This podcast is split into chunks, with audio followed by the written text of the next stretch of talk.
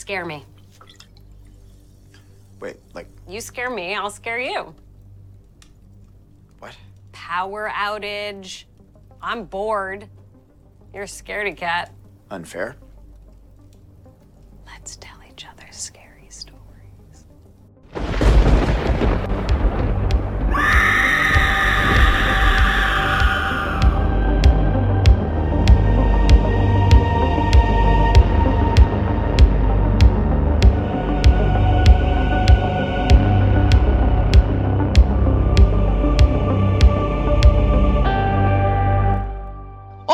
Está começando mais um Esqueletos no Armário, o seu podcast de horror queer criado por três viadinhos desocupados e mórbidos. Eu sou o Luiz Machado Eu sou o Álvaro. E eu sou o João. e hoje a gente quebra um pouquinho a tradição do Esqueletos, que é sempre falar sobre um filme, uma série, e a gente vai falar sobre três filmes, três grandes lançamentos de terror que aconteceram esse ano, e o responsável por eles é o Shudder. Se você nunca ouviu falar, o Shudder é um serviço de streaming estadunidense, ele não existe no Brasil, então legalmente você não vai achar esses filmes para assistir aqui. Se você quiser ver eles, você pode encontrar em qualquer site de pirataria. Tô falando com muito cuidado para, né? a- a gente é contra a pirataria, tá, galera? Mas se quiser pode. Se não tiver outra forma de achar, procura lá no Pirate Bay que você vai achar em 1080p os três filmes para assistir, lindos e legendados. Mas enfim. A Girls Got ID. Mas enfim, né, já que não vem, a gente fala pra piratear mesmo. E aí, o Shudder é esse serviço, ele existe lá nos Estados Unidos e eles são especializados em filmes de terror. É muito parecido com o que o Darkflix faz aqui no Brasil. Inclusive, um beijo pro Darkflix, o catálogo deles é ótimo, vocês procuram depois. Mas o Shudder, além das produções mais antigas, eles fazem muitos originais também, né? E eles lançam muita coisa, eles distribuem muitas coisas que geralmente não chegariam na gente de forma legal, fácil e acessível. Principalmente filmes de terror de países é, que não são o eixo Estados Unidos-Europa, se é que vocês me entendem. Enfim, ah, isso para dizer que a gente vai falar dos três grandes lançamentos do Shudder desse ano. Três filmes que a gente gostou muito. No final a gente vai recomendar mais algumas coisas também. E eu já tô me estendendo demais essa introdução, então vamos lá. A gente vai falar sobre Host, Impetigore e Spiral. What was that? Caroline, can you hear us, babe? I think your laptop just fell. Caroline.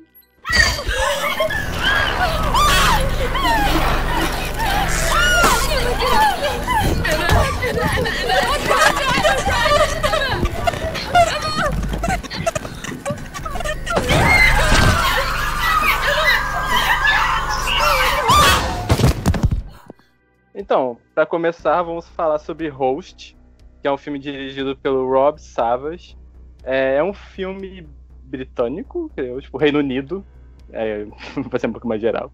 É, esse filme eu lembro que ele, na época que estava sendo lançado, ele teve todo um certo, um certo burburinho em cima dele, de pessoas falando que era o filme mais assustador do ano, etc. E também pela forma como ele foi feito. É, Host acaba sendo é um filme muito curto, ele tem apenas 50 minutos. Ele vai contar essa história desse grupo de amigas que, tal como todos nós estamos, ou deveríamos estar, está de quarentena devido ao coronavírus. E elas têm tipo, a ideia de fazer uma espécie de uma sessão espírita é, através do Zoom. E só que uma delas decide fazer uma certa brincadeira no meio dessa sessão. E isso acaba atraindo um espírito maligno que começa a perseguir elas. E tipo, o filme todo é bastante focado nesses minutos de reunião do Zoom, no qual elas estão em casa sendo aterrorizadas por essa entidade. É, primeiramente, tipo, esse foi um filme que surpreendeu muito positivamente. É, ele. Eu, não, eu estou recentemente descobrindo que eu gosto de found footage. Antes eu não era muito simpático com esse subgênero. E esse aqui, tipo, ele tem um formato que não necessariamente é novo, esse tipo de formato de filme de terror que se passa numa ligação de Skype, Zoom, etc. Já foi usado outras vezes. Só que nesse caso aqui, tipo, eu sinto que ele tem uma dimensão diferente devido ao contexto, né? Porque nós estamos nesse momento no qual a gente tá constantemente na frente do computador. O Zoom se tornou uma ferramenta muito usada, não só, tipo. É, o Zoom já era uma ferramenta usada muito para trabalho, né? Mas enfim, essas ferramentas que a gente usa, tipo, de Skype, são mais usadas do que nunca, inclusive para trabalho, etc. E eu acho que esse filme, ele sabe brincar muito bem, tipo, com os recursos que essa mídia dá e também com essa sensação, tipo, que internet dá de que ao mesmo tempo que parece que a gente tá, não está sozinho, né? Porque a gente está, tipo, conversando com uma pessoa que está distante, ainda assim nós estamos fisicamente sozinhos. E o filme, acho que ele trabalha muito bem nessa, nessa dicotomia, nessa brincadeira, sabe? É, eu tenho mais coisas pra comentar, mas eu conto um pouco mais pra frente, quero saber a opinião de vocês. Eu tenho que comentar um detalhe que eu gosto muito nesse filme e que eu tava até falando quando eu tava escrevendo a review lá pro site. Ah, se vocês estão ouvindo esse episódio agora, provavelmente a gente já tá com o site no ar. Vão lá olhar. Mas é, um detalhe que eu gostei muito é que Host foi basicamente um dos primeiros filmes a serem feitos e distribuídos dentro da quarentena. Acho que foi apenas com três meses de quarentena. E eu acho muito legal que ele não tenta se, é, se aproveitar dessa situação. Porque, por exemplo, quando a, a, quarentena começou, né, e a gente conseguiu ver várias notícias de projetos sendo encaminhados, é, entrando já no contexto da quarentena, onde a história envolvia, sei lá, o, a quarentena, o vírus, etc e tal, e eles meio que eram o, o, vírus em si, né? Era meio que fazia parte dentro da história como se fosse um antagonista ou algo do tipo. E eu acho muito legal que, na verdade, a quarentena ela serve para criar circunstância em que as personagens estão presas dentro do filme. É, eu acho legal que não é um ponto assim tão importante dentro da história. Eu acho que é muito legal como ele usa a quarentena como desculpa para deixar essas personagens dentro de casa. É um filme que explora muito sobre o isolamento, sobre você ficar sozinho em casa. E eu acho que é por isso que ele se, é, o público se identificou tão fácil com ele. Eu lembro que quando ele saiu e o pessoal começou a, a falar, eu, eu, particularmente não estava dando nada para ele, eu acho que eu nem ia assistir.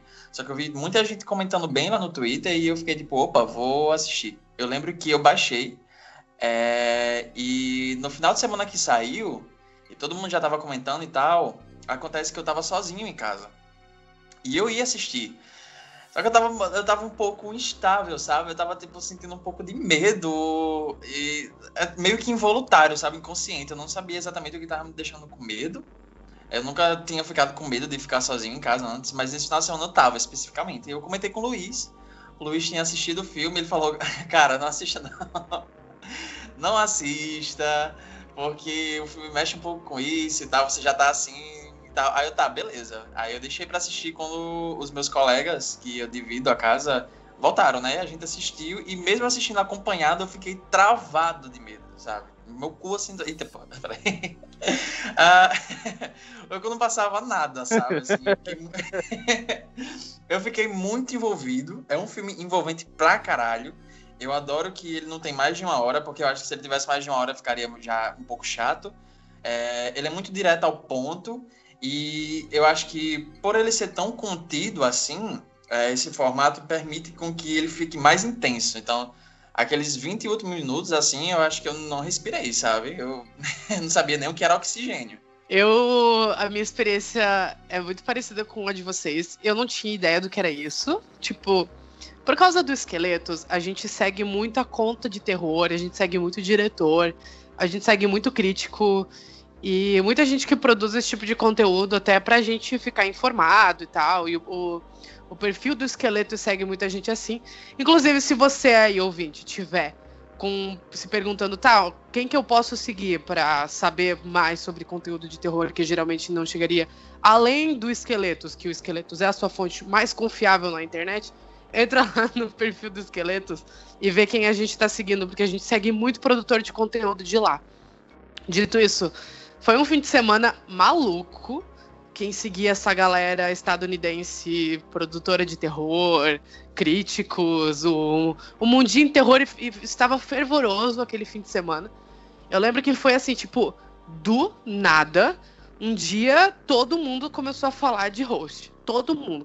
Era foto atrás de foto atrás de foto daquela menina se catarrando na webcam. E eu fiquei, ai, é, saco, eu não vou ver isso, sabe? Eu fiquei assim, ai, eu não sei se eu quero ver isso. Eu não tenho, eu não, Eu não tenho muito apreço, ou muita vontade de ver filmes gravados pela tela do computador, eu vou ser sincero. Não sei se vocês lembram, teve uma fase que eles fizeram até um filme de terror no formato Snapchat, sabe? Com um pesadelo. E. Ai, tem aquele searching. É, tem aquele searching que falam que é maravilhoso, que eu não vou ver. Tem. Nesse formato também tem aquele Unfriended. Esse todo mundo fala que é ruim. Esse eu já imagino que é ruim. O searching talvez eu veja até agora, porque depois do host eu assisti The Den, que o Léo Medeiros, que contribuiu lá no site do Esqueletos, falou pra eu assistir. Eu falei, ah, vou ver The Den e eu gostei bastante também. Mas enfim, voltando pro host. Foi fim de semana que todo mundo tava falando disso, eu acabei baixando.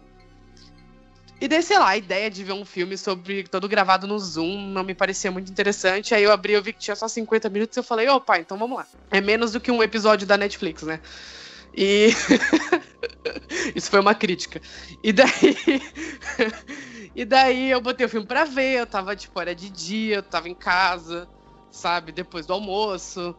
E daí eu comecei a ver o filme na maior preguiça, assim, tipo, tá, coisa chata, essas meninas só vão ficar conversando, de repente vai todo mundo surtar. E daí no final do filme, eu tava tão cagado, eu não sei, e, e nossa, é muito assustador. E ele consegue ir te deixando tenso. E as meninas, elas são tão simpáticas. Eu acho que o maior mérito do elenco desse elas são muito simpáticas. Elas são muito legais. Dá vontade de ser amiga delas. Eu não sei se vocês sentiram isso também, sabe? Eu seria chaveirinho delas. E quando eu tava vendo, você começa a se importar com aquelas meninas e começa, você começa a ficar nervoso por elas. E elas são boas, elas, são- elas vendem muito medo que elas estão sentindo. Então, quando você começa a perceber que a coisa tá ficando tensa, que a coisa tá escalando, e que, tipo, realmente tem um elemento sobrenatural aqui, deixou de ser só uma piada, e que, mesmo estando juntas, elas estão sozinhas, que elas, cada uma delas tá sozinha no apartamento. E daí, gente, é um filme de terror. Cada, spoiler, né? Cada uma delas vai morrendo ao longo do filme. Fica uma coisa muito ruim, porque você, assim como as outras pessoas na chamada, não está entendendo o que está acontecendo. Tanto que tem uma das meninas que você nem vê mais até o final do filme. E fica aquela sensação de, de desespero, porque você quer entender o que tá acontecendo com ela, sabe? Você tá, tá até, fica até com vontade num ponto de entrar no Zoom e falar, Letícia, responde, sabe? Tipo, não lembro o nome das personagens. tá tudo bem, Patrícia. Eu fiquei assim assistindo o filme, sabe? Le- levanta a mão se você tá vivo. Eu tava assim vendo. E é assustador. O pior é que essas meninas é, facilmente poderiam ser chamadas Letícia se fossem brasileiras, né? Sim. e eu acho que ele funciona tão bem que até os jumpscares dele são bons. Sabe? Tem uns, pelo menos uns três jumpscares que deu aquela. Sabe quando você fica assim? Que fazia tempo que um jumpscare não me pegava tão forte. Sabe? Eu acho que assim, de, de assim, jumpscares que me pegaram nos últimos anos, eu lembro muito, a gente já falou isso no podcast do The Conjuring, do Das Palmas, do The Conjuring, e do jumpscare do carro de The Haunting of Hill House, que é icônico também. Fora Marco. esses, é, eu não me lembro. Ah, não, eu lembrei de um. No Homem Invisível, quando a Elizabeth Moss chuta a tigela de água. Mas é porque eu vi no cinema. Aí, Ei, caralho, esse, esse daí, viu? E Esse é bom. nada, sabe? Esse é bom. Se é tipo três minutos de filme, sabe? Ela chuta a vazia. Eu pulei, caralho, eu pulei. Porque eita, porra, esse filme vai ser, viu? Vai ser. Eu não sei, eu não sei se em casa teria o mesmo efeito, mas como eu vi no cinema e tava aquele silêncio, eu me caguei todo. Mas sim, tem no host pra mim tem um dos melhores jumpscares assim dos últimos anos. A, a cena final eu arrepiei todinho, assim, ó, gelei todinho. É, é, é tenso, cara. Eu, eu gostei, eu gostei pra caralho desse filme e eu não esperava curtir ele tanto. É um, é um dos meus favoritos do ano disparado. A cena que, que pegou foi aquela que eu acho que é a imagem mais famosa do filme, que é aquela do filtro de, de maquiagem, aquele filtro de rosto. Sim. Cara, aquela cena. Tipo, Não, não necessariamente um jump scare, porque, tipo assim, é muito tempo parado aquilo, só que. Ah! É muito macabra aquela imagem que o filme cria. Sim. É, se você não viu o filme, a gente tá tentando falar sobre ele sem dar spoilers, porque a gente quer que vocês vão atrás. Não são filmes que chegaram tanto ao grande público brasileiro. Mas pra contextualizar, como elas são numa chamada de Zoom, elas brincam muito com filtro, sabe? Botar o, o focinho de cachorrinho no rosto. Instagram. É, filtro do Instagram, assim, sabe? É, e tem um momento do filme em que faz um filtro em nada. A, a menina tá ali e, e faz um filtro no ar. E daí você vendo, você já sabe que tem uma entidade naquele lugar e o filtro provavelmente pegou o rosto do fantasma. Dá uma travadinha Ah, ali. Eu fiquei assim, caralho, sabe? Eu, eu não sei como aquela menina não correu, porque eu teria corrido, eu, eu teria ficado cagadinha, sabe? Ela vai pra cima. Vai se fuder, sabe? Ela fica, ah, vou ver que porra é essa aqui, sabe? Um fantasma. Ela espera a máscara virar pra ela, sabe? O filtro virar pra ela. Nossa, quando o filtro vira, quando o filtro vira, meu amor, ali o meu espírito deixou meu corpo. Cara, é muito, é muito foda os, os jumpscares desse filme, porque é, vo- você construir um, um susto, um jumpscare, não é fácil. Tipo, pode parecer fácil. James Wan fez parecer ser fácil, mas não é fácil, sabe? E, assim, eu acho que pra mim, é, a chave do jumpscare tá na antecipação, sabe? E o, o Rob Savage, ele, ele acerta demais ao criar esse clima. E eu imagino só porque, porra, esse filme foi feito todo remotamente, sabe?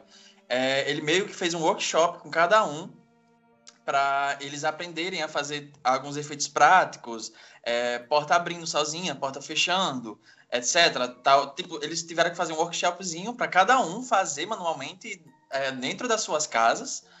E assim, deve ter sido barra, sabe? Porque tava todo mundo longe. É, deve ter sido complicado um pouco, sabe? Mas funciona tão bem porque ele constrói a tensão. O, o fato da, de todo, toda a tensão do filme, todo o suspense ser feito bem gradualmente mesmo. é, e todos os sustos ter toda uma construção por trás. Cara, eu lembro que eu fiquei sem respirar durante aquela cena do corredor da Polaroid inteira. Eu não conseguia respirar, eu tava tipo travado, sabe? Assim, eu não piscava, porque a gente também comentou algo parecido na, no episódio do, do The Conjuring, mas é, você não vê nada. Ela diz que a, a protagonista ela tá filmando o corredor, apagou as luzes, você não vê nada, e ela diz que tem alguém no fim do corredor, e tá tudo escuro, e daí ela começa a tirar fotos com a, a Polaroid dela, para ver se consegue ver, só que você não consegue ver. Você tipo tá, você fica na ponta assim da cadeira, da onde você estiver sentado, sabe? Se você ainda tiver cu. Mas é, você não consegue ver nada, e daí depois ela mostra a fotinha e tem tipo. Você consegue ver, sei lá, duas pernas. Sabe? Vai se fuder. Aquela cena do, do sótão, que a menina ela coloca a, a câmera lá Eu e ela falar. vira e tem tipo, dois pezinhos balançando, vai se fuder, sabe? Eu, eu fiquei tipo, porra, vai se fuder, vai se fuder. Eu só, só sabia xingar assistindo esse filme, porque eu tava trancado, eu não tinha outra reação. o jeito que ele usa esses mecanismos do aplicativo pra criar os sustos é tipo, sabe? É muito inteligente. É muito inteligente, funciona demais. Eu, eu comecei a seguir o diretor no Twitter uns tempos atrás. E uma coisa muito curiosa que ele comentou tipo, é que um dos filmes favoritos dele, quando era criança, era o Ghost Watch. E não sei se vocês já viram, ouvinte já ouviu falar, mas Ghost Watch era. É mais conhecido pela polêmica que do que necessariamente pela qualidade, que é uma pena, porque é um puta filme de terror. Mas foi um especial de Halloween da BBC que eles fizeram tipo aquele, aquela famosa transmissão da Guerra dos Mundos, sabe? Eles fizeram como se fosse um programa de verdade. Eles chamaram tipo, apresentadores famosos no Reino Unido para fazer como se fosse um especial de Halloween numa casa supostamente assombrada. E ao longo do programa eles descobririam que realmente é uma casa assombrada, enfim, caos, caos torando. E muita gente viu esse episódio e achou que era real, tipo assim, o- quem já viu o filme sabe que o Ghostwatch termina da pior forma possível para todos os envolvidos. O pessoal entrou em pânico. A foi um pânico tão generalizado que a BBC meio que baniu esse, esse filme durante lá, uns 10 anos, enfim. E ele falou que esse é um dos filmes que mais marcou ele. E quando ele foi rever hoje, ele percebeu que várias coisas desse filme ele passou pro, pro host. E uma coisa Sim, coisa, por exemplo, tem um lance envolvendo looping no, no Ghostwatch que rola no host também. É, mas acho que o principal coisa que eu acho que liga os dois é que os dois sabem brincar muito bem com a mídia que eles têm. Tipo, o Ghostwatch brinca muito com o fato de ser um programa de televisão. Então eles ficam recebendo ligação, tipo, do público, umas ligações tipo assim, ah, eu vi uma coisa estranha naquela câmera, ah, e volta a imagem que eu acho que eu vi alguma coisa. Tipo, ele brinca muito com esse formato. E o host brinca muito com a possibilidade do, do zoom, né? Então, tipo assim, eles brincam com filtro, com ligação caindo, com internet ruim, é, com você não conseguir. a pessoa sair de quadro e você não saber o que tá rolando. Tipo, o filme ele é muito habilidoso nisso, sabe? É, é, eu acho que o filme brinca com tecnologia de um jeito incrível. Eu acho muito. É um filme muito charmoso. Eu, eu. Sabendo todo o contexto da produção dele, eu achei o filme muito charmoso. É, porque, assim, primeiro, eu não sei se vocês sabem, se vocês se lembram, mas o Host, ele meio que surgiu de um curta que o Ralph Savage fez no começo da, da quarentena, é, viralizou um pouco até. O curta, inclusive, tem parte do elenco, e, tipo, ele é basicamente ele fazendo uma pegadinha nos amigos, e esses amigos é parte do elenco, inclusive, as, tem algumas das meninas do elenco, é, ninguém sabia, ele que fez tipo uma pegadinha durante a, a, chamada de vídeo, ele gravou tudo e editou depois e meio que viralizou. Muita gente que estava envolvida até na pegadinha voltou para trabalhar no, no filme. E como ele estende esse, esses dois minutos, é uma pegadinha, um susto, uma brincadeira, em um filme de 56 minutos e é, ele faz muito bem. Eu acho que é um filme que vai envelhecer bem, sabe? Eu acho que desde dessa leva de filmes quarentena, da quarentena, sobre quarentena, whatever. É, tem muitos vindo aí, inclusive.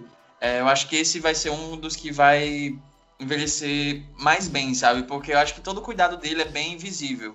É, eu tava até falando na review que o jeito que ele é, foi produzido e tal é até uma forma, de uma certa forma, ele redefine um pouco o cinema de guerrilha, sabe? Nos tempos atuais, sabe? Basicamente isso.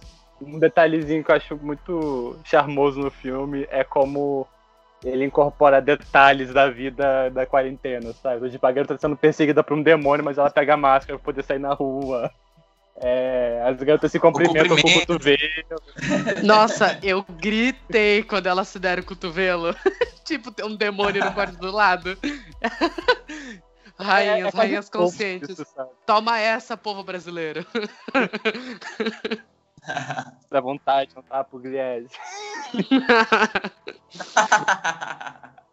e aí, Dua Lipa, vai chorar? Tá, não, vamos, vamos, vamos pular pro prazo.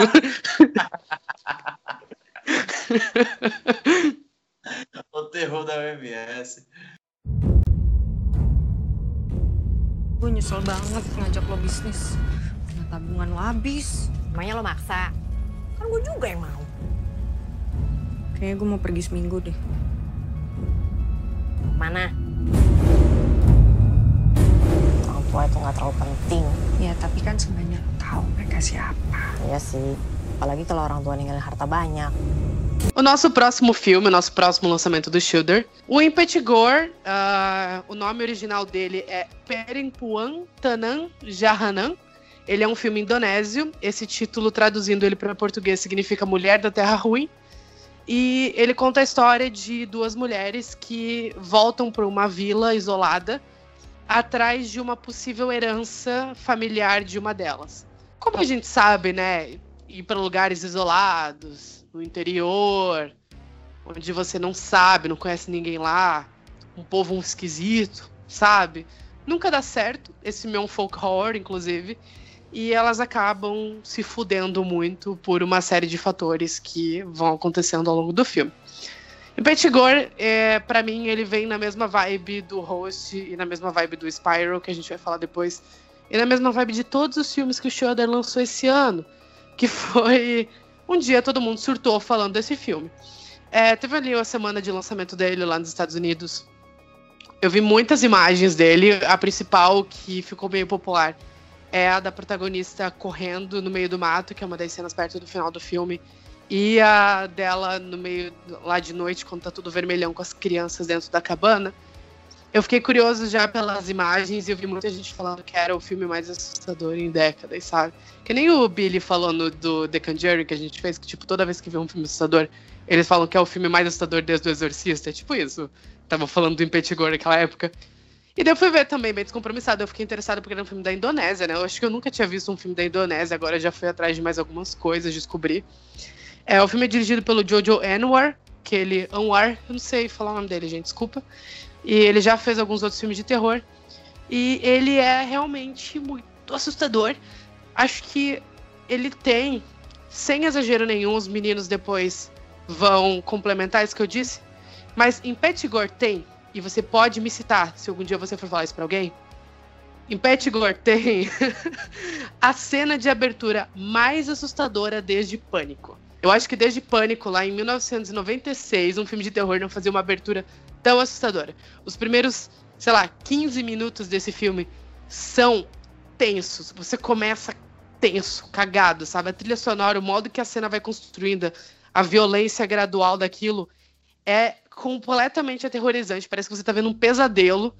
E é, é um curta-metragem maravilhoso. Quando a cena termina, o teu coração já tá na boca e o filme é, tá só começando. É só a abertura dele. E a partir disso viram esse pesadelo rural indonésio muito louco, muito tenso, muito violento. E, cara, eu achei esse filme do caralho, assim, do caralho mesmo. Eu acho uma das melhores coisas que eu vi esse ano também. Então, eu vi o Impetigor hoje pela primeira vez, basicamente podcast, porque. Eu não sei porquê, tipo, não tinha. Eu não peguei o hype desse filme, não sei porquê. E, mas embora eu mas escutei, tipo, toda a propaganda que o Luiz fez, tipo, a cena inicial ser uma das cenas mais assustadoras de, de todas. E realmente, cara, a cena inicial, ela é realmente sensacional, tipo.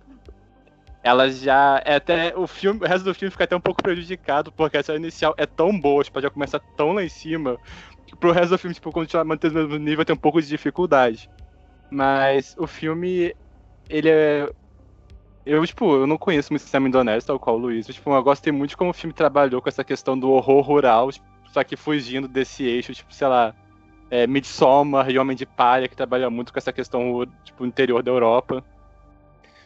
E eu gostei de como o filme, ele tem essa coisa do horror rural costuma ter, de ser esse choque entre é, pessoas da cidade com esses costumes muito estranhos, que fazem parte do próprio país deles, só que eles desconheciam esse filme ele me chocou muito pela forma como ele fica muito violento lá pelas tantas. É, é um filme ele é muito cruel com alguns personagens. E uma coisa que me chama muita atenção, tipo, também, que como. que eu achei muito legal, é que o filme ele é muito focado. Ele é basicamente focado em mulheres, sabe? Tipo, os personagens masculinos desse filme são muito poucos, no geral eles não são tão relevantes assim. É um filme que é bastante focado em mulheres, são mulheres são muito diferentes uma das outras, sabe? Eu acho que o filme ele é muito. As personagens do filme são muito interessantes. E elas são partes do filme ser tão bom assim. E, enfim, tipo, acho que eu gosto. Acho que o filme visualmente é muito interessante, é muito bonito. Ele tem algumas cenas que ficam muito fortes na cabeça. Certeza que a atuação do filme também tem um pouco de dramalhão também, tipo, uma volta meio de novela, de pai desconhecido, ligações parentais. Eu achei da hora também. E, enfim, tipo, é um filme que eu achei muito bacana. Eu gostei muito de ter visto esse filme. Ele. Acho que ele entra fácil para isso de melhores filmes de terror desse ano. E eu vou bater de novo na tecla que a cena inicial é realmente sensacional. A trilha sonora também é muito boa. Tipo, ela é fodida, sabe? Ela contribui muito para a atmosfera do filme. E eu acho que quando eu penso nesse filme, uma das palavras que mais se destaca na minha cabeça é a atmosfera, porque ele é um filme muito atmosférico. É, o clima dele é muito pesado, desde, desde o começo. Eu acho que a, a, trilha sonora, com a fotografia, algumas das coisas que acontecem no roteiro, mas não especificamente apenas elas, acho que todo o clima do filme é um clima muito pesado, uma coisa muito errada, sabe? E é muito desconfortável também. Mas ao mesmo tempo é muito envolvente. É um filme que, enfim, te pega já nos 12 primeiros minutos, né? É, ele realmente não consegue se equiparar ao nível de tensão da abertura, mas ele explora outras coisas e eu acho que tem momentos muito bons. Ah, tem uma cena específica que é muito cruel, sabe? Eu fiquei bem chocada. fiquei bem, tipo, puta que pariu, sabe? Mas ao mesmo tempo é um filme muito bonito, então tem coisas horríveis acontecendo em cena, mas a fotografia tá bonita e eu ficava tipo, caralho, que shot bonito, sabe? Mas é muito interessante também como ele corre um pouco desse, desse dessa visão já bem estabelecida, acho que no público em geral, do, do folk horror, né? Que é, geralmente é gente branca doida, né? Mas ele foge um pouco desse eixo mesmo e ele traz uma visão muito diferente e interessante também dentro desse subgênero, é, que eu acho que é sempre bem-vindo. É, você vê também outras visões de outros países, de, outras culturas também, eu acho que é sempre interessante. E é um filme bem, bem legal. Eu, eu acho que talvez o meu problema com ele talvez tenha sido que no final eu esperava algo mais louco, né? Mas o filme em si já é tão surtado em algumas cenas que eu acho que nem precisava tanto, tanto assim. Mas é um filme que realmente, para mim, eu acho que é um dos melhores do ano também. Apesar de não ser desse ano, né? Mas enfim, é, dos que eu vi esse ano, assim, de gênero, eu acho que é um dos, dos mais legais que eu assisti. Sim, foi distribuído internacionalmente esse ano, né? Então, pra mim, é melhores do ano. E, tipo, É. nossa, eu acho que o filme, tipo assim, o momento de surto dele é na metade, sabe? Tipo, numa metade, dedo no cu e gritaria, e o final é só o Aquela desfecho mesmo. cena, sabe? Aquela cena. Aquela. Aquela, eu aquela Eu ia aquela falar cena. daquela. Aquela cena. Aquela. É, Não, mas é, é até engraçado, porque o João viu esse filme antes de mim, foi bem o contrário do Roche. E daí ele me falou exatamente isso. Falou, ah, eu adorei esse filme, mas eu acho que ele podia ter surtado mais. E eu não sei de onde essa bonitinha tirou que esse filme não é surtado o suficiente. Porque da metade pro final é tipo uma coisa insana acontecendo atrás da outra. Tipo, é, muito surtado. Eu achei muito surtado mesmo. Eu, eu gosto disso, porque ele tem bem essa construção de, do folk horror clássica. Uma coisa que eu achei legal, tipo, é que o filme mostra que a diferença dentro do próprio país é tão grande que a protagonista, ela meio que ela não consegue entender a, a língua que eles usam, sabe? Porque eles falam javanês, que é, que é uma língua diferente que eles usam na Indonésia, uma coisa assim. Eu acho interessante como ela bota essa diferença. Tipo, de dentro do próprio país são umas diferenças muito gritantes. E uma coisa que eu achei muito legal no filme é que é muito difícil fazer esse filme parecer atrativo sem dar spoiler, gente. Tá sendo complicado aqui. Mas tem uma personagem que ajuda a protagonista pelas tantas. E lá, em determinado momento, a gente descobre que, tipo, poderia haver um conflito entre essa garota e a protagonista por causa de acontecimento X. Sabe? Que eu sinto que a- outros diretores poderiam ter feito essa garota se virar contra a protagonista. Só que nesse filme não, tipo, apesar disso, ela fica abalada, só que ela decide continuar ajudando a garota, sabe? E eu achei isso um detalhe tão interessante, sabe? Uma coisa que me chamou muita atenção, porque eu tava imaginando que ia dar, tipo, muito errado pra ela, só que não. A garota decide continuar ajudando ela. E é muito isso que eu falei, tipo, eu acho que o filme ele subverte algumas expectativas de um jeito tão sutil, mas que eu acho muito bacana no geral. E o meu problema com o filme maior é que eu acho que ele dá algumas informações que ele meio que joga de lado pelas tantas. O, tipo, por exemplo, o grande lance da- dessa vila, tipo, o grande mistério dessa vila é uma coisa que envolve crianças. E lá pelas tantas eles falam que é, uma dessas crianças vive na floresta. E tipo assim, eles falam isso e assim, pô, vai. Vai ser uma coisa super importante isso e tal. E, e não, tipo, o filme deixa. Eles encontram essa criança, mas é um negócio completamente X, sabe? E o filme tem mais ou menos assim, meio ponta solta, sabe? Que eu achei que podia ser um pouquinho mais redondinho, sabe?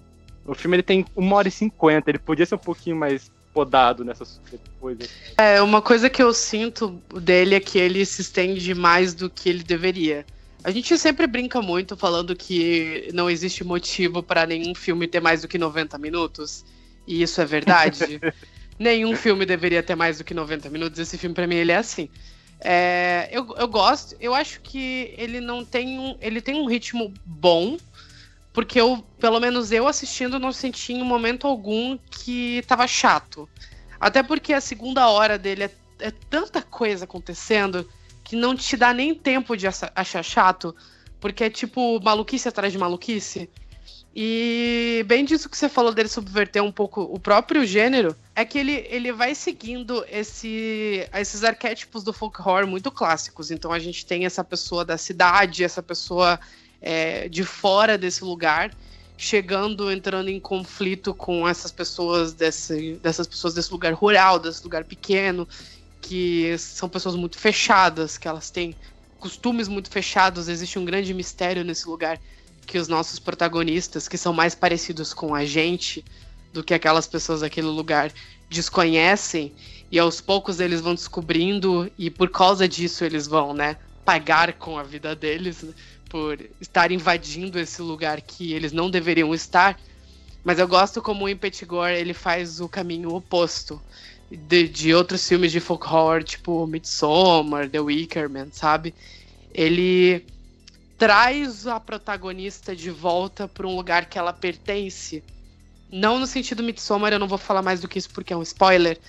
Mas quando você finalmente entende os motivos dela estar lá e os motivos daquele lugar ser daquela forma, meio que é um full circle da história. É meio tirado do cu, é. O filme não dá muitas pistas daquilo, mas eu acho que a forma que eles fazem funciona, até porque eu gostei muito dos flashbacks desse filme. Eu achei eles muito bem encaixados na história. Quando eles começam a explicar realmente o grande motivo da, das coisas que estão acontecendo estarem acontecendo. Eu achei tão bem feito, tão bem encaixado. E combina tanto com esse clima de é, estranheza do filme. Ele é muito estranho, ele é muito opressivo, sabe? A segunda parte parece um pesadelo, parece que você, a, você começa a ficar com essa sensação de, meu Deus, eu não tenho para onde ir, sabe? Junto com a protagonista. Eu acho que funciona, ele, ele faz funcionar. Tem uma, uma coisa nesse filme, tipo, que eu tava achando que tava meio surtado. Mas, tipo, tem um lance desse filme envolvendo pele. E quando eu tava vendo, eu fiquei assim, nossa, isso tá me lembrando muito o massacre da Serra Elétrica. Eu falei assim, não, isso deve ser coisa da minha cabeça. Tipo, eu tô completamente surtado. Mas vem o final. E, tipo, o final uhum. confirmou completamente, tipo, a ligação com o massacre da Serra Elétrica. Vocês, vocês também notaram aquela cena da caminhonete? tem cenas que, que tem um clima muito parecido Sim. com, com massacre da Serra Elétrica. E aí eu fiquei, tipo...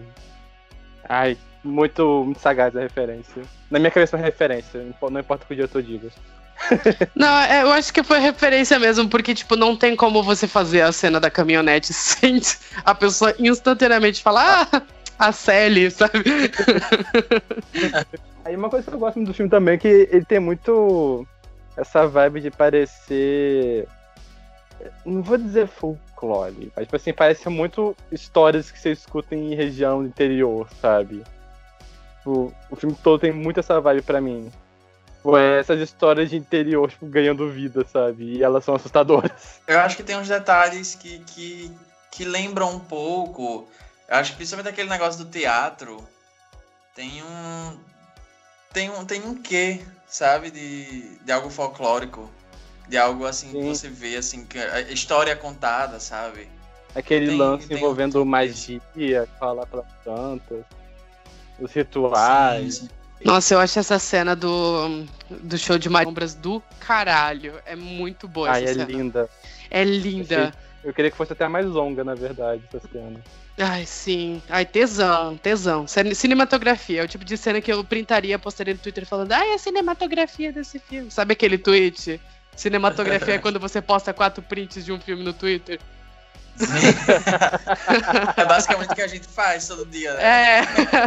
Gente, a cinematografia de Harry Potter, sabe? Tipo, umas fotos do castelo de Hogwarts, assim. Aproveitando também esse momento do podcast para fazer uma propaganda, é, em 2018, a HBO Ásia lançou uma minissérie de terror chamada Folklore. É, que nem, escrito que nem o álbum da Taylor Swift. E eram histórias de terror asiáticas, né? Cada episódio era uma antologia, e cada episódio vai contar uma história de terror do folclore de algum dos países selecionados. O primeiro episódio conta uma história folclórica da Indonésia, o segundo do Japão, o terceiro da Singapura, o quarto da Tailândia, o quinto é da Malásia e o sexto é da Coreia do Sul. O primeiro episódio, o nome dele é Mother's Love, ele foi dirigido pelo Joko Anwar, que é o diretor do Impetigore. E eu assisti essa série, ela é muito boa, são só seis episódios de uma horazinha. E tem um clima muito parecido com o do Impetigore. E eu achei muito legal, achei, achei essa série muito bacana. Que fala um pouquinho do folclore desses países, que é muito rico e muito interessante. Enfim, fica aí a recomendação para vocês assistirem, que eu acho que vocês podem curtir. I think I saw something.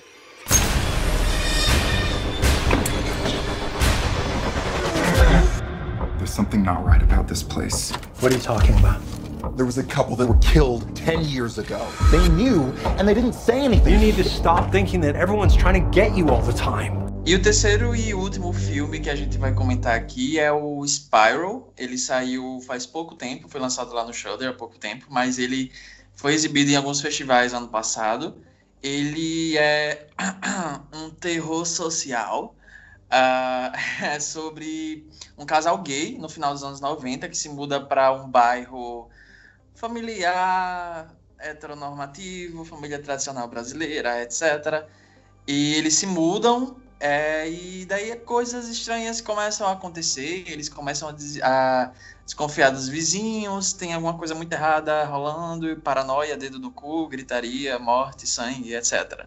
É, o filme ele tem muito aquela vibe de é, as esposas Stepford, sabe? Aquela coisa meio Get Out, uma coisa meio assim. Tanto que ele foi meio que comparado um pouco com Get Out. O roteiro dele não é tão bom quanto, mas ele tem um pouco daquela pegada mesmo do social thriller, né? Que o pessoal é, tá agora usando essa denominação. É, que para quem não sabe é mais, é mais ou menos filmes de gênero, de terror, suspense, etc., que geralmente vem com algum comentário é, bem pesado sobre a sociedade. É um, tem um comentário social por trás. Eu acho engraçado Parênteses, eu acho muito engraçado o medo que os cinéfilos têm de falar que filmes são filmes de terror, e daí eles ficam inventando denominações, sabe? Ai, sim, Ai pós-horror, pós-horror, pós-horror. Aí agora é, é, é, social thriller, né? Não é, não, porque Get Out não é um filme de terror, é um social thriller, sabe? Ah, é um filme Cara, que sabe pega pesado num comentário social, sei lá, igual a Shirley Jackson fazia nos anos 50, tudo bem. Mas, sabe, É. tipo... Romero, sabe? A Noite dos Mortos Vivos, gente, pelo amor de Deus. É, pelo amor de Deus, era era um social thriller, a, morte, a Noite dos Mortos Vivos. É, ah, fuder. Não, sabe, sabe o que eu acho particularmente muito engraçado? É que geralmente, se você acompanha um pouco alguns sites que, de notícias de primeira mão, tipo o Deadline, sei lá, Blood Disgusting, Collider, etc. Vez ou outra vem algum projeto anunciado é, que eu acho muito engraçado que eles chamam o roteiro de, por exemplo, a High Concept Thriller Script, sabe? Algo do tipo. Como se fosse uma coisa de outro nível, tipo, sabe? Conceituado. Vai se fuder, sabe? Eu acho Não muito é engraçado qualquer isso. terror. É, é high concept, sabe? Não é terror, não, gente. É um drama, é um high concept drama. Gente, vocês lembram Vão- quando eles falavam? Lembra quando eles falavam que de filmes de terror elevado? Sim. Ah, vai se Ah. É tipo vai isso. tomar no cu. É tipo isso. Ai, filme. Ai, não é só susto, agora é pesado no drama também, sabe? Igual o Exorcista, mas tudo bem. Vai tomar no seu cu. Mas é tipo quando a gente postou o trailer do. O trailer do Estou Pensando em Acabar com Tudo. A gente postou, ah, terror Sim. novo do Charlie Kaufman. Aí alguém comentou assim, terror? Só isso com um ponto de interrogação. Aí alguém falou, eu acho que é um suspense. Aí eu fiquei, hã? tipo, Não sei se vocês lembram de quando saiu Witch Parte 1 e teve comentário falando que o filme ficaria melhor sem o palhaço. Ai, sim. Eu lembro. Ai, meu Deus. Eles queriam ver Stand By Me, basicamente, né? Tipo. Então, é, o Spiral, eu, eu, sendo bem sincero, eu já fiquei com o pé atrás logo de cara quando comecei a sair reportagens falando ai, o Get Out gay, o Get Out LGBT. E eu fiquei assim, bicho, as pessoas tentando fazer Get Out sem ser o Get Out, não está dando certo. Vide Antebellum por aí, né? Aí fiquei assim, tá, pelo menos ruim eu acho que não vai ser, pelo menos mediano vai ser. E eu curti o filme. Tipo, eu achei um filme legal. Eu achei que o filme ele é bem lento no começo. Dá pra ver que é um filme com recursos bem limitados. Ele passou muito a impressão de ser um daqueles filmes que a Blumhouse faz para streaming, sabe? Tipo, os Into the Nossa, Dark. total. Nossa, parece muito um filme do Into the Dark. Agora você falando. Porque é um filme que você percebe que ele é muito limitado. Tipo, o filme tá tentando passar essa impressão de que tem uma coisa muito errada no bairro, só que você nunca vê mais do que, sei lá, dois ou três vizinhos, sabe? Então assim, fica, fica muito limitado. Mas eu acho que ele, ele consegue criar um clima muito bom, sabe? Tipo, no, no começo. Eu acho que é, o filme ele vai criando um clima bacana. Você vai ficando uma coisa tipo assim, tá, o que está rolando?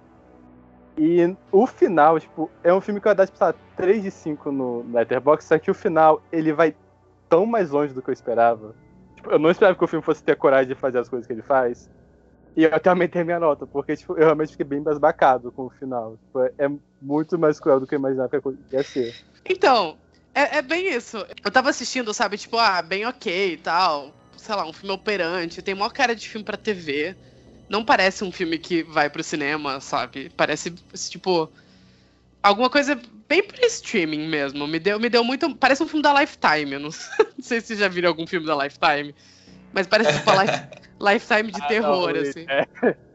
Pelo menos esse aqui é a iluminação melhorzinha, sabe? Tipo, ele consegue criar um clima mais obscuro. É, não, não, não. criativista. Isso, isso. É Mas aí, tipo. da. Mas enfim, eu fui vendo o filme, tava achando ele ok. Ah, comentário social, homofobia. Faggots, que horror. Aí eu tava assim, vendo, vendo o filme, pensando, ah, tá, homofobia. Mas eu não tava achando a homofobia tão pesada. Eu, eu- isso, pisando muito, em muito em ovos. Porque, tipo, por exemplo, Get Out fica muito forte o que ele tá querendo dizer logo no começo. E você sente muito. E por ser um filme de terror gay, com comentário social, eu achei que ia ser tipo nível a cena inicial de It 2, que me fez ficar enjoado no cinema, sabe? E daí o filme, eu não tava achando tão pesado, sabe?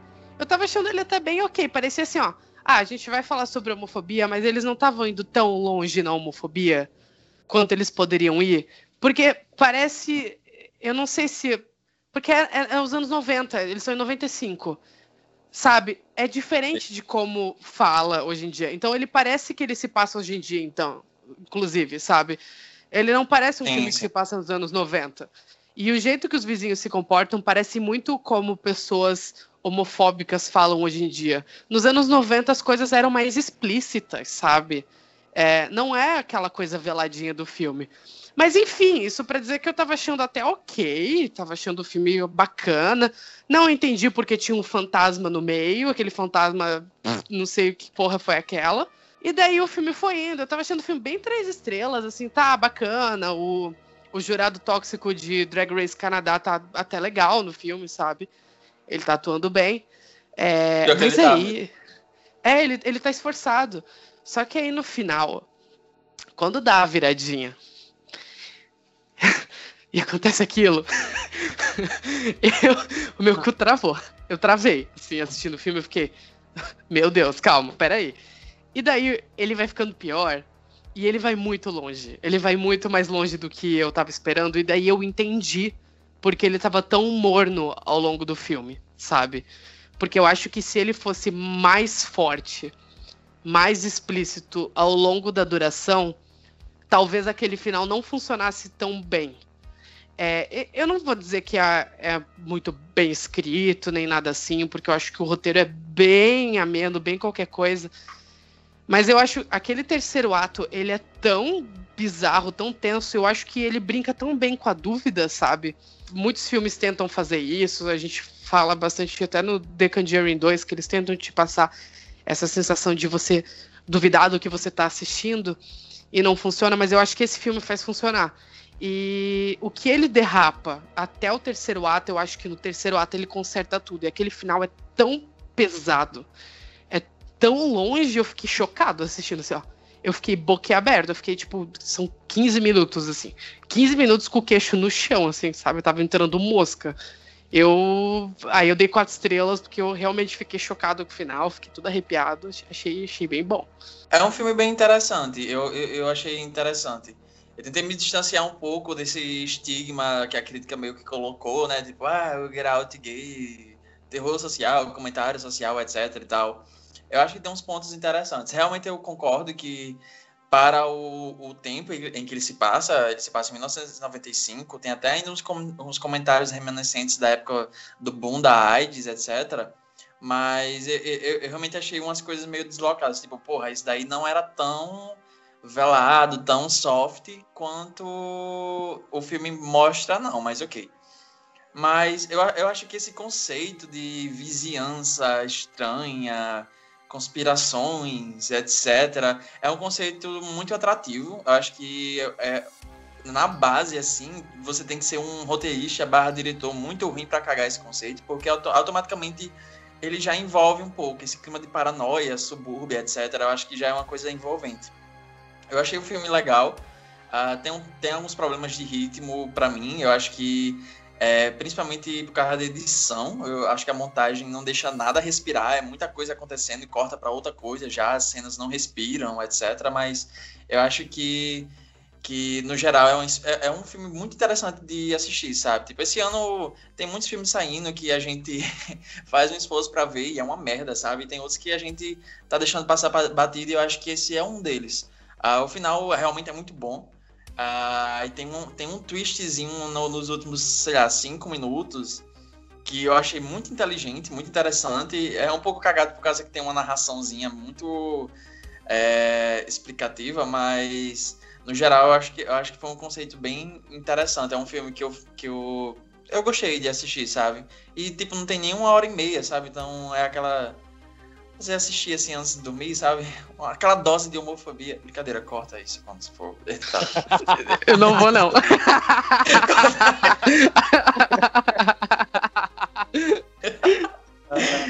Ai, Nossa, Deus. O que me irritou na. Assim, o final em si é bom. O- os minutinhos finais, o que matou é que já tinham explicado. Aí eles vão lá e logo em seguida explica tudo de novo. tipo, exatamente igual, sabe? Aquele voiceover é pra matar, né? Nossa, tipo, tem um, tem um vilão falando tudo, explicando todo o plano, sabe? Uma coisa bem Scooby-Doo. E eles vão lá e explicam de novo. Christian Fenola, o que você fiquei- fez? Eu fiquei, tipo assim. Eu sou burra, mas não tanto, sabe? Não precisa. O roteirista desse, desse filme fez jornalismo, hein? Ele tava seguindo aquela, aquele negocinho. Mas só pra explicar o que o João falou, é uma coisa que é uma regra que a gente tem no Esqueletos, que uma vez me falaram na faculdade de jornalismo, e eu lembro pra sempre que é sempre pressupõe a burrice de quem vai receber a sua mensagem. Então a gente sempre tenta deixar tudo bem explicadinho, porque alguém pode entender alguma coisa errada. Se fica dúbio, você pode entender errado. O problema desse filme é que ele também leva essa na máxima. E além de. Ele explica duas vezes, sabe? Tipo, é bem isso que o Álvaro falou. Eles explicam o plot inteiro do filme. Fica tudo muito claro. E daí depois eles explicam de novo. é um pouco cagado. Mas eu, nesse ponto, eu, eu achei tão inteligente a viradinha, sabe? Tipo, da cena final. Que eu perdoo ele, assim. Eu acho. Ah, tá. É tão. A, mensagem funciona. Eu acho que a ideia funciona, sabe? E. E eu fiquei envolvido, fiquei com pena dos personagens.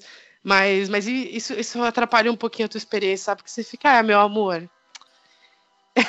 eu sou burra, mas não tanto. É bem isso que o Álvaro falou. É só porque eu sou gostosa que você tá falando assim comigo?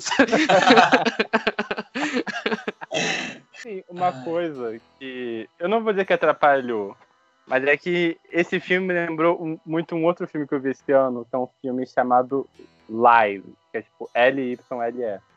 E o filme. Os dois, uma coisa muito comum, que é os dois basicamente são versão LGBT do bebê de Rosemary, sabe? É, casal, família gay, tipo, no caso do Spyro é uma família gay, no Lyle é uma- um casal lésbico. Se muda pra um lugar e eles suspeitam que os vizinhos estão tramando algo diabólico pra eles. É. Os dois trabalham muito com dúvida, paranoia. E. Esse lá, é o, esse lá é o que tem a, a Gabi Hoffman? É, é esse. Onde você viu? Eu sou doido pra ver esse filme, mas eu não acho nenhum lugar. Eu te passo depois, eu vi online. Opa! Opa, tá bom, tá certo, vou cobrar. Voltando. Assim, e os dois trabalham com essa coisa tipo, de desconfiança, paranoia e tal. E, assim, e levando em consideração que é, inimigo número um de casais LGBT é basicamente os vizinhos, eu acho muito. muito tipo de premissa, sabe? Casa, casa muito bem. Só que uma coisa que eu acho que o Live trabalha muito melhor do que esse, e que por isso esse acabou perdendo um pouquinho na comparação, é que, tipo, o Live não é necessariamente um filme sobre homofobia, sabe? Tipo, o fato de ser um casal LGBT, você já pressupõe, tipo, você já coloca um novo contexto em cima disso. Só que os personagens não ficam tipo, falando, tipo, comentários do tipo. Ai, ah, não tem pessoas iguais a você por aqui. Tipo, fazendo esse comentário, sabe, umas 5, 6 vezes ao longo do filme. O filme não tá o tempo todo falando assim, gente, é sobre homofobia, sabe? E eu sinto que o Spyro tá tentando demais nesse quesito, sabe? Eu acho que o Lyle, ele é mais sutil nisso, e eu acho que ele é um pouco mais bem trabalhado nesse sentido. É que esse filme tem uma vibe meio Black Christmas da Sofia Takal, sabe? Que ele foi o tempo todo falando assim, então, gente, é sobre homofobia. Aí dez anos depois, vocês entenderam que é sobre homofobia? Aí, tipo, eu até que o filme tá o tempo todo reafirmando isso, gente, é sobre homofobia, é sobre homofobia, é sobre homofobia. Eu falei assim, gente, calma, sabe? O subtexto já tá claro o suficiente. E eu acho que o filme, acho que, não sei, mais uma revisada no roteiro pra ter resolvido alguns problemas, sabe? Do jeito que tá, tá um filme muito bacana, só que eu acho que ele poderia, eu vejo potencial pra ser melhor. É isso que dá, tipo, um pouquinho de. Eu não vou ter desgosto, sabe? Eu sinto que o filme tinha potencial para mais, sabe? Isso me deixa ligeiramente incomodado. Sabe o que eu acho que me, me incomoda um pouco nele? É porque o personagem, o protagonista, que é o Jeffrey Boyd Chapman, a gente. Eu até zoei falando que ele é o, o jurado tóxico de Drag Race Canadá. É, é porque se, se você viu Drag Race Canadá, você sabe como esse, como esse cara, tipo, ele é, ele é horrível. Mas é, esse filme ele brinca muito com essa coisa de você duvidar do protagonista e o, o próprio protagonista é, não se vê. Como eu posso explicar? Ele não se vê visto pelo parceiro dele em diversos momentos. É uma coisa muito bebê de Rosemary, sabe? Que a Rosemary ela fica o filme inteiro falando pro pro marido, é. tipo, cara, tá tipo, os vizinhos tão malucos. Ele fica, não, cara, tá tudo tranquilo. Só que eu acho que esse filme ele tenta brincar com isso. É interessante narrativamente falando, mas eu acho que ele não faz direito a partir do ponto em que o protagonista é burro. Porque, por exemplo, em um momento do filme, isso não é um spoiler, isso está no trailer, invadem a casa deles e picham faggots na parede, né? Que é viados. Sim. E daí, além do personagem do Jeffrey Boyd Chapman esperar o marido dele chegar em casa e falar assim: olha só, os vizinhos invadiram a nossa casa, é, eu vou instalar câmeras para proteger a nossa família, vou chamar a polícia e daí vai dar tudo tranquilo. Não, ele instala a câmera na casa sem contar pro marido, ele pinta a parede pro marido não ver a agressão que ele sofreu, sabe? Tipo, cara, conta pro teu parceiro que vocês, sabe, estão sendo, tipo, Sério, se eu, se eu tivesse com meu namorado e eu fosse eu recebesse uma ameaça dos meus vizinhos, a primeira coisa que eu ia falar é falar, tipo, pro meu marido, pro meu namorado, falando, cara, os vizinhos não gostam da gente, toma cuidado, sabe? Tipo, vamos instalar uma câmera, vamos cuidar aqui. E no começo, parece que ele ficou uma hora de filme escondendo do marido dele, que tem merda rolando, e de repente ele quer que o marido dele acredite em tudo, e dele ficar maluco. Aí o filme começa a brincar com essa coisa da dúvida quando ele brinca com a dúvida, até funciona, mas eu acho que no começo fica um pouco forçado essa coisa dele, tipo, tentar esconder do marido que eles estão sofrendo homofobia, sabe? Por, por que, que alguém faria isso? Por que, que, por que, que você esconderia do seu parceiro que alguém foi homofóbico com você? Tipo, ah, eu não vou contar para ele. Só picharam a nossa casa, invadiram aqui, sabe? Tipo, como assim, cara? Ah, e tem umas temas muito estranhas, tipo, o marido fica puto porque ele botou um alarme na casa. Fica assim, cara, a sua casa não tem nem, nem cerca, sabe? Bota lá mesmo. Rola, é, tem, rola... tem, umas coisas meio assim. Essa, essa daí do, do, do alarme eu até entendo, porque primeiro, pelo visto, eles estavam com alguns problemas financeiros, eles estavam pagando a casa ainda, então, enfim, só ele estava trabalhando. E meio que a intenção deles terem se moldado para esse subúrbio seguro, etc., era ter uma vida mais né, pacífica, etc. É, o protagonista ele sofreu um ataque homofóbico quando ele era, mais novo, e daí ele meio que ficou, sempre ficou um pouco traumatizado com isso. Daí uma, a resposta do marido, quando ele vai falar que tem coisas acontecendo, é que é, talvez seja um pouco dessa paranoia que ele tem, desse trauma. Só que ele em nenhum momento chega a dizer que a casa deles foi invadida, que picharam viados na sala dele, que levaram uma foto deles, que tá, eles estavam tipo montados de drag e tal, e eles levaram a foto dele. Ele, em nenhum momento ele fala isso. Eu acho que a partir do momento que ele tivesse falado, contado isso pro marido, o marido teria entendido que realmente tem uma coisa acontecendo, e não que ele estava sendo paranoico com os vizinhos, porque enfim, sabe? Enfim, desabafei. Então, isso, isso é muito foda também, porque, tipo, é, é escroto, é bem nessa coisa que eu tava falando mais cedo, mais cedo, falei como se fosse as duas da tarde, né? Mas que eu tava falando antes no, no podcast, que, tipo, eu, me passa muito a sensação que é uma homofobia meio light, sabe? Não é uma homofobia de 1995. Esse filme ele se passa em 1995. Os vizinhos falariam esse tipo de coisa para eles, tipo, hoje, sabe, no corredor. Eu, eu, andando no corredor, a minha vizinha falaria as coisas que os vizinhos deles falam para eles. E esse filme se passa nos anos 90. Esse filme é logo depois do boom da AIDS. Não seria light desse jeito. E daí ele tá paranoico e o marido dele virar para ele e falar assim: "Ah, é porque você tá traumatizado com um ataque homofóbico que você sofreu há 10 anos", não faz sentido nenhum, porque a gente tá nos anos 90. A vida não era fácil sabe? Não é um momento em que a vida estava fácil. Sabe como eu sei disso? Eu assisto Pose. Tô brincando. Formada em história de Então, é, eu, não, eu, eu tô brincando, mas é sei, isso. Eu não sei a sexualidade dos roteiristas, mas se eu fosse chutar, seria que eles eram héteros, sabe? Um deles é hétero, eu sei. O outro eu não sei. E também tem um lance de que o marido, entender que o marido é aquele pessoal, tipo assim, ai. É, ele fala, tipo, eu quero ter amigos normais uma hora, tipo, ah, eu quero ter amigos, tipo, família tradicional, etc. Eu não aguento mais boiola. cara, esse filme foi escrito por um cara hétero. Agora a gente conversando sobre ele, ele vai ficar. Ele tá ficando É, cada vez mais claro pra mim. É aí que tá, tipo, esse filme, pelo que eu vi o diretor, ele produziu aquele filme O Que Nos Mantém Vivos, que também é um filme de terror LGBT. É aquele Sim, que é sobre um sim. casal de lésbicas. Então, porque eu entendi, eu acho que essa é meio que a linha que ele trabalha. Eu não sei em relação à sexualidade dele, mas, tipo, o que eu sinto é que os filmes dele falta uma segunda revisão de roteiro, sabe? Porque Falta um pouco vi. de vivência também, né?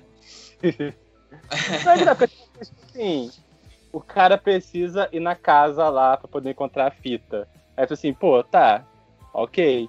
Só que, tipo assim, ele sai no meio da noite, sem avisar ninguém, pra uma casa abandonada. Tipo, amigo, quem faria isso no mundo real, sabe? E tinha um fantasma.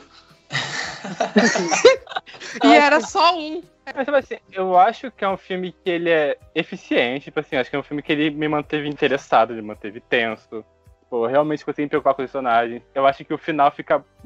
Não só o acontecimento do final, mas tipo o ato final que o filme surta. E, tipo assim, o personagem perde até a noção de tempo, sabe? É muito bem feito, você realmente entra nessa pira total. E. Só que eu sinto que é um filme que, não sei, faltou tipo uma revisão no roteiro, sabe? Tipo, faltou uma segunda versão, talvez.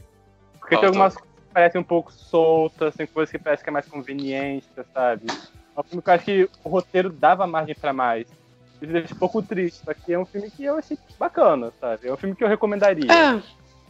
Eu não acho ele ruim, é a mesma coisa. Tipo, a gente discorreu muito sobre ele aqui, ele parece, tipo, muito pior do que ele é. Mas é só porque a gente tá, tipo, debatendo um filme. Acontece isso quando você debate um filme, às vezes você percebe que ele não é tão bom. Mas assistindo, gente, ele é muito bacana. Eu recomendo muito vocês irem atrás pra ver, porque ele é bom. Ele é um filme bom. E o final dele é bom, você vai ficar chocado. Você quer ficar um pouquinho chocado? Um pouquinho não, você quer ficar bem chocado? Assiste. Eu só acho que uma coisa que denota contra esse filme que é uma coisa que denota contra todos os filmes é que não tenham putaria. Eu queria muito que tivesse uma cena de sexo entre os dois. Tá bom? Eu tava contando com isso, esse filme me tirou isso. Nossa, sim. A do chuveiro, porra. Que Pois foi um é. balde de água fria. A do chuveiro foi um balde de água fria. Eles só ficaram assim, ai, sabe? Tipo, passei a mão no seu peito aqui, tudo bem, sabe? Na broderagem. O Jeffrey acho é bem gostoso. Ele é. Ele é mesmo. Ele é muito É, tem gostoso, mas enfim. Fala, fala o que, que eu te interrompi, Álvaro, desculpa. Não, eu ia falar, tipo, que eu acho que o filme também cria imagens muito fortes, sabe? Tipo, tem mais esse filme que ficaram são muito marcantes. Especialmente uma perto do final, que é um personagem que não percebe que tem uma coisa atrás dele. E enfim, não vou falar o que que é mais. Essa, essa é a cena que me trancou. Essa é a cena que trancou o cu. Quando ele levantou e tinha coisa. Eu postei no Esqueletos a cena, foda-se. É. eu fiquei, eita porra. É o momento do filme que você começa a perceber que tá, tipo, a merda tá rolando. Sabe, Sim, a merda é, é grande mesmo. You seem like a fella who might be interested in some scary stories. E antes de fechar tudo aqui, a gente quer deixar também um pouco algumas recomendações de outros filmes que saíram também pelo Shudder. É, aqui podem ter, eles podem ter sido lançados de outra forma e tal, mas tipo, é, principalmente lá, no, lá fora ele foi distribuído pelo Shudder e eu acho que deu uma projeção legal e suficiente para ele ser distribuído em outros lugares. Um deles saiu há pouco tempo, é, se chama Scare Me, é uma comédia de terror muito interessante, brinca muito com é, esse estilo de história contada, o, essa tradição, a oratória, porque ele envolve dois escritores que se veem presos numa cabana é, no meio de uma tempestade de neve, etc. E eles resolvem aproveitar a noite para contar histórias de terror tentando assustar um ao outro. É um filme muito bacana, ele é, é muito envolvente. É, é, eu, eu, senti um pouco que é quase uma antologia dentro dele mesmo, porque é, os personagens ficam jogando de um para outro histórias diferentes, sabe? Então, eu. Cara, Scare Me é legal pra caralho. Eu já tinha visto o trailer há algum tempo. Eu faço parte do fã-clube Aya Cash, né? Tudo que ela faz eu assisto. Inclusive, ela tem uma carreira extremamente aleatória, se você for ver as coisas que ela fez. Sabe, ela tava em The Good Wife, ela tava no Lobo de Wall Street, ela fez aquela minissérie que a Michelle Williams ganhou o Emmy, sabe? Ela, ela, aí ela tá fazendo a nazista em The Boys. eu, eu, gosto pra caralho da Aya Cash, eu acho ela muito boa. E ela esse é filme é muito. Boa. Ela é muito boa. E é, ela é muito carismática. Eu fico impressionado com o carisma dela. Ela é naturalmente nojenta, mas ela é nojenta de um jeito legal. Que você fica falando, ai caralho, me chama de filho da puta, vai. Eu fico assim, ouvindo ela falar. é uma nojenta carismática, ela. Ela é muito carismática. E eu, eu, achei muito legal porque esse filme ele permitiu muito que os atores é, meio que tem um, tem um quê de improviso ali, porque os personagens estão improvisando, eles estão contando histórias um, um para o outro, e daí o filme meio que incorpora elementos da história dentro da cinematografia, seja em sombras, o uso da luz ou a falta delas. É, é, é uma coisa muito legal a forma que ele envolve você naquelas histórias, é muito legal isso. E os, o, o, os atores, ele é a Aya Cash e o Josh Ruben, que inclusive escreveu e dirigiu o filme, e eles dois são muito bons, eles têm uma química muito boa, e eles, sabe, despirocam, sabe, enquanto eles estão interpretando as histórias que eles estão contando. É muito interessante. Assistam. Minha segunda recomendação de coisas que saíram no Shudder esse ano é um filme que foi completamente massacrado pela crítica. Ele tá com 30% de aprovação no Rotten Tomatoes, todo mundo odiou. Todo mundo falou, meu Deus, que negócio horrível. Mas eu gostei. e eu vou te recomendar. É um filme chamado Lake of Death. Ele é um filme dinamarquês é, dirigido por uma mulher. E ele conta a história de um grupo de amigos que vai passar um fim de semana numa cabana isolada é, na floresta, né? A gente já sabe mais ou menos o que vai acontecer. E eu achei ele um filme realmente bem interessante. Eu não tava esperando curtir tanto ele. Ele tem um twist meio burro no final, mas eu acho que a ideia dele é bem construída. O Shudder distribuiu internacionalmente esse ano. Internacionalmente não, né? Domesticamente nos Estados Unidos. Uh, mas eu achei ele bacana. Eu assisti super envolvido e ele é visualmente muito bonito também. E eu não vi muitos filmes dinamarqueses. Eu gostei de ver um filme dinamarqueses. Então fica aí a minha recomendação, mini recomendação. Lake of Death, procura aí. É um filme bacaninha, sabe? Bota numa tarde, ele tem uma hora e meia também. Você vai se divertir. É, então, é a minha recomendação. É um filme considerado um dos melhores do ano, que é um filme chamado La Llorona, que não é aquele filme do, do Conjure Inverse, que saiu no passado. Esse é um filme de um diretor chamado Jairo Bustamante, que é um filme da Guatemala. Esse filme é do ano passado, mas ele foi lançado pelo Shudder esse ano. Eu fiquei sabendo dele porque uns amigos meus viram na Mostra de São Paulo no passado e eles adoraram. E o lance desse filme é que ele vai falar, ele vai lidar basicamente com o trauma.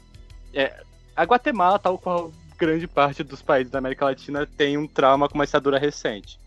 E o lance desse filme é que ele vai lidar com esse cara que ele era um general, que ele cometeu atrocidades durante essa ditadura, principalmente contra pessoas indígenas. Ele está sendo julgado. É, no meio desse julgamento a gente vê tipo, como isso afeta a família dele. E em determinado momento, é, coisas sobrenaturais começam a acontecer no, dentro da casa dessa família. É, e esse é um filme que eu acho que ele é muito interessante. É um filme que é bem lento, tipo, tá no final a coisa estourar. Ele vai lidar muito com essa coisa de como esse trauma do país vai falar, tipo, como essa mancha, né, dessa ditadura, essas atrocidades foram cometidas, afetam três gerações diferentes. Então, a gente tem a, a avó da família, que é a esposa desse general, ela, tipo, aprova tudo que aconteceu, ela fala que é, as atrocidades aconteceram de acontecer mesmo, que os índios eram tudo bando selvagem. É, a filha, que é a mulher que ela não consegue lidar direito com o fato de que o pai dela foi uma pessoa que cometeu atos tão horríveis assim, ela não sabia como lidar. Porque assim, é, é, é, difícil você lidar com o fato de que uma pessoa que te criou foi uma pessoa que cometeu coisas tão horríveis. E nós temos a neta da família, né, que é a, a filha dessa mulher, e ela é uma criança que ela não entende o que está acontecendo. Tipo, ela não entende é, porque o avô dela está sendo julgamento, o que aconteceu, o que está rolando. E no meio disso a gente tem esses eventos sobrenaturais, que é meio que é, é toda essa tensão do país é, colodindo de uma forma sobrenatural. Enfim, é um filme que eu acho muito bom. Acho que é muito um exemplo de como o horror pode lidar com trauma. Nesse caso, não é necessariamente um trauma pessoal, é um trauma de um país, sabe? Eu vi esse filme também e ele é foda. Ele é foda. Ele é aquele filme que termina e você fica, tipo, assistindo os créditos finais completamente boquiaberto, sabe? Porque é foda. É foda e eu não sabia da história do genocídio indígena da Guatemala. E daí eu fui pesquisar sobre, e daí eu fiquei mais chocado ainda, porque é uma coisa absurda que aconteceu naquele país, que aconteceu toda na América Latina, né? Gente, o militarismo é. militarismo, né? A gente sabe a bosta que essa merda fez com essa, esse continente, né? Mas, enfim, a La Llorona é foda. É muito bom. E é o filme definitivo sobre a Chorona, né? Esse fantasma da, da cultura. É, da cultura latina, né? Porque não é só do México, da Guatemala. Inclusive, existem lendas da Chorona aqui no Brasil. Chamam aqui no Brasil, inclusive, de Dama da Meia-Noite. Eu não sei se vocês já ouviram falar disso. Mas enfim, esse filme é Ah, muito bom. Não, pois é que, tipo, que eu particularmente gosto de filme, que é ser pessoal minha. Eu adoro esse tipo de filme que é, aproveita da liberdade que o terror dá dar, fazer uma justiça que o mundo real nem sempre permite, sabe? Esse filme faz isso, tipo, igual é, essa coisa do terror social costuma fazer muito isso, sabe? De dar pra gente essa, essa justiça que nem sempre a gente vê no mundo real. Esse filme faz isso. É, antes de fechar, eu sei que a gente era para cada um trazer uma recomendação e tal, até porque o, o, o episódio vai provavelmente ficar muito longo. Mas eu tenho uma recomendação que, inclusive, está acessível, está na Netflix e é um filme que realmente é um must see, vocês precisam ver. Que é o argentino Aterrorizados. Ele foi lançado domesticamente lá no- nos Estados Unidos pelo Shudder e ele ajudou a dar um, um pouco de projeção para esse filme. E é um filme sinistro pra caralho. E como vocês podem perceber, tem um, um- eles realmente fazem uma a coragem de um, de um catálogo muito variado, né? A gente fez recomendações de diversos lugares e tal. Esse é, é argentino. Ele traz um twist bem interessante e muito violento para esses clichês sobrenaturais. É um filme quase que uma colagem de assombrações. Ele tem uma pegada meio Ju-On. É, e tem cenas, cenas realmente sinistras, sabe? Tipo cenas de trancar o cu. Então, se vocês querem fechar essa maratona, eu acho que esse filme precisa estar nela, sabe? Eu adoro a cena do, do chuveiro. Sabe quando a Porra, pessoa entra no chuveiro e encontra aquilo? Porra, sabe? Ah, toda, toda aquela é tudo. sequência, aquela sequência do, do garoto também é, porra, de fuder, sabe? É, eu fiquei muito, eu fiquei muito Sim. assustado, sabe? Tá, eu vou. Eu, então eu vou, já que o João roubou, eu vou roubar também. Eu gostei muito da. o Sh- eu vou recomendar três coisas do Shudder agora. É, primeiro é o documentário Horror Noir, que o Schilder lançou ano passado, que ele fala sobre a representação negra dentro do terror. É muito bom. É difícil de achar online, mas se você caçar com muito vigor, você vai encontrar. Inclusive, ele foi lançado em livro aqui no Brasil pela Dark Side, edição tá linda. Procurem, Horror Noir, é muito bom. É, segundo, é a série Cursed Films, que o Schilder lançou esse ano também. É uma série de cinco episódios. Cada episódio eles vão. É uma série documental. Eles vão falar sobre algum filme amaldiçoado é, de antigamente, sabe? Essas coisas tipo, ah, o Poltergeist foi amaldiçoado porque usava esqueletos de verdade no set de filmagem. E daí, nesse documentário, eles vão te explicar por que disso, de onde nasceram essas maldições. E uma coisa interessante até, curiosidade, é que é muito mais barato você usar um esqueleto de verdade na produção de um filme do que um esqueleto falso. Eu fiquei chocado assistindo esse documentário. Você viu também, né, João? Vi. É, você ficou chocado com isso também? Que eles falaram assim, cara, é cinco reais um esqueleto de verdade, sabe? Tipo. Ah, eu já ouvi falar disso. Pra tipo, ser sincero, eu não fiquei tão chocado, não. Eu não sabia, eu realmente não sabia que era tão barato comprar um esqueleto humano real. E era muito mais barato usar isso em produção de filme do que de plástico. Sabe? Sei lá, pra mim, a vida humana tinha mais valor. Não, tô brincando. não, mas é, é- é uma. Eu, eu fiquei realmente chocada assistindo o documentário. Eu fiquei, o quê?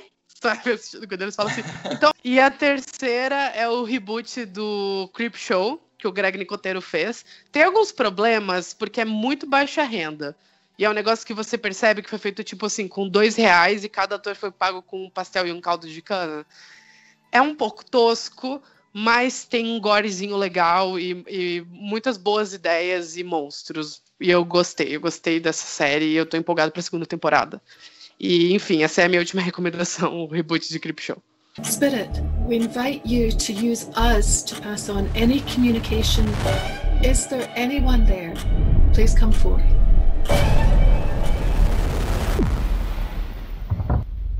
What was that?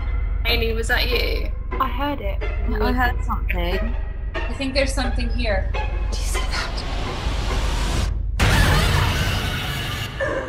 Emma, no. funny. E esse, esse foi o nosso especial sobre o Shudder, falando um pouquinho dos principais lançamentos do ano, recomendando algumas coisas. A gente já tá meio sem voz até agora, de tanto que a gente falou, mas eu espero que você tenha gostado das recomendações. É, manda mensagem pra gente dizendo se você curtiu, se você assistiu ou não assistiu algum desses filmes, o que, que você achou, se você concorda ou não concorda com a gente. Vem conversar, vem conversar que a gente gosta. Chega aqui, chega aqui que o café tá pronto. É, eu sou o Luiz Machado. Você pode me encontrar no Twitter com arroba menino Pitu, Instagram arroba Machado LUE, e você pode seguir o Esqueletos em todas as redes sociais dele. Arroba Esqueletos Gays no Twitter, Instagram, é, Anchor, Spotify, qualquer lugar. E você encontra também o nosso site, em que a gente posta conteúdos maiores e mais variados, artigos, críticas, tudo que você tem direito. Esqueletosnoarmário.com. Armário sem acento, obviamente, porque é um site. Esqueletosnoarmário.com, você encontra lá tudo, tudo sobre a gente. Você encontra episódios, você encontra episódios antigos, você encontra texto, artigo. Isso é isso, é isso, é isso aí. Meninos, por favor, despeçam-se. É, eu sou o Álvaro, quem quiser me contar nas redes sociais. O meu perfil no Twitter é arroba Álvaro de Souza 98. Eu também faço parte da equipe do Necronome Conversa. E eu tenho um blog pessoal chamado Abadoquiei. E eu sou o João, vocês podem me achar no Instagram, arroba joãoneto, underline 89. E no Twitter, arroba JON3TO. É isso. É isso. Tchau, galerinha. Tchau, Tchau. pessoal.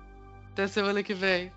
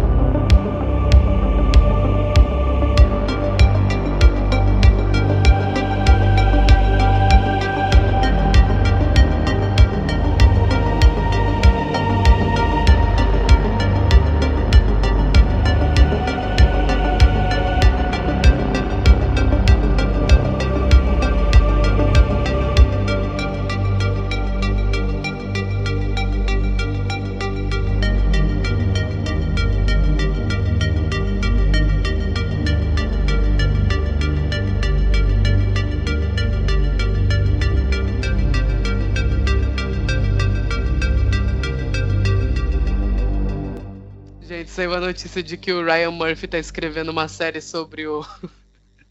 sobre o Jeffrey Ô, Dahmer. Alguém respondeu com uma foto da Sarah Paulson com cabelo curto e um óculosinho, sabe? cabelo loirinho. Que inferno.